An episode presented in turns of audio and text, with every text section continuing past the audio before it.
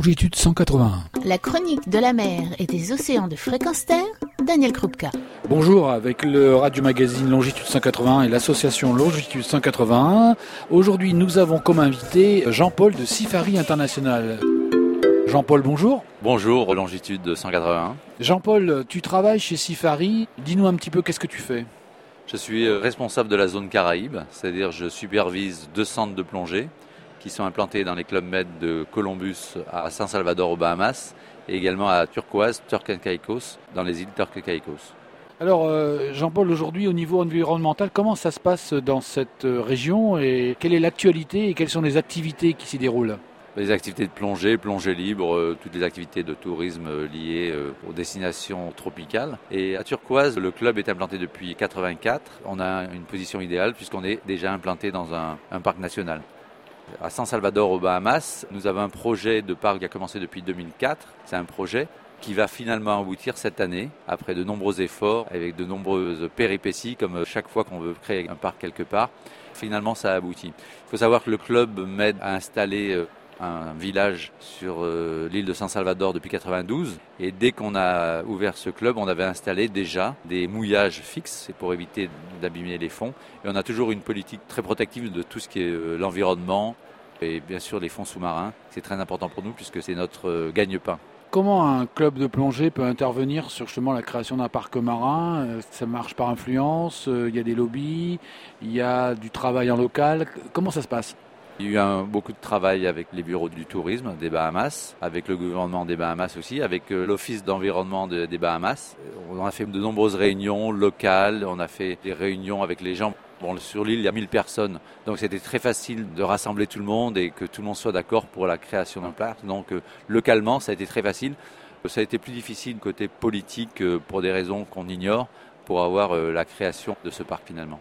10 ans, c'est quand même très long. Il y a eu des obstacles Il y a eu des obstacles. Mais là, comme euh, l'UNESCO avait demandé aux Bahamas et avait encouragé les Bahamas d'une manière financière pour créer des parcs, donc ça a aidé énormément. C'est parti quand même d'une volonté locale pour faire ce parc parce que les gens savent la richesse de ce qu'ils ont.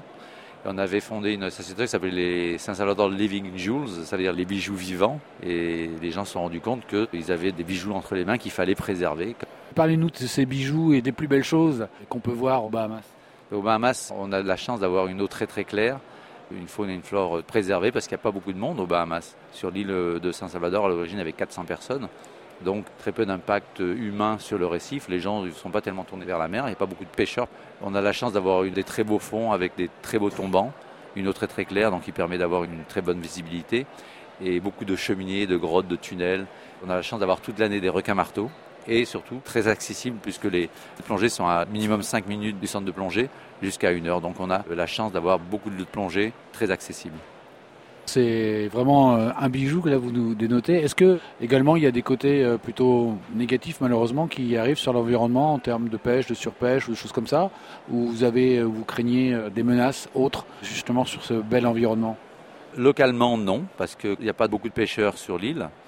Le, les seuls problèmes qu'il peut y avoir, c'est les gens qui vont pêcher au large, peut-être les requins. Mais là, on n'a aucune manière de les contrôler, puisque s'ils pêchent dans les eaux internationales, où il n'y a aucun contrôle.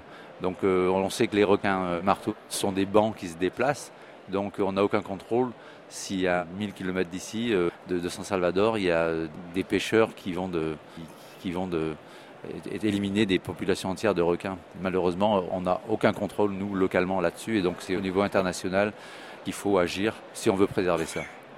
Alors, cette protection des requins dont, vous parlez, c'est quelque chose aussi dont les populations locales sont conscientes? Absolument, ils en sont conscients, mais ils n'ont aucun pouvoir de contrôler ça, puisqu'on peut contrôler localement, ce qui est assez facile, puisqu'il n'y a pas de pêcheurs. Ce qui nous inquiète, c'est tout ce qui se passe euh, loin de l'île qui malheureusement euh, l'actualité le montre puisqu'il y a à peu près 75 à 80 millions de requins qui sont tués tous les ans et qu'aujourd'hui les bateaux et les pêches industrielles euh, se déplacent communément dans les eaux internationales pour tuer tous ces requins. Jean-Paul, euh, vous avez dit ça fait depuis 84 que vous travaillez dans ce domaine, que vous connaissez la vie aquatique. Quelle différence entre 84 et maintenant, 30 ans plus tard? Sur San Salvador et turquoise, je vois pas beaucoup de différence, si ce n'est euh, l'invasion des poissons-lions, mais qu'on gère assez bien sur nos lieux de plongée. Mais bon, on peut pas gérer sur tout le récif, parce que le, récif est immense. C'est la seule différence que je vois. Autrement, euh, on voit toujours les requins. Ça nous fait toujours peur. On se dit, c'est peut-être la dernière année qu'on les voit pour la raison dont je vous ai parlé avant, à cause des pêcheurs au large. Mais on continue à les voir. On a vu encore des requins, des, bancs là, de 25 euh, requins marteaux cette semaine. Donc ça n'a pas l'air d'avoir un grand impact pour le moment, mais bon, il faut préserver, bien oui. Alors vous parliez du, poisson lion, qui est une espèce invasive en tout cas pour vos régions, puisque ne l'est pas dans d'autres régions, mais en tout cas pour vos régions. Euh, comment vous régulez ça?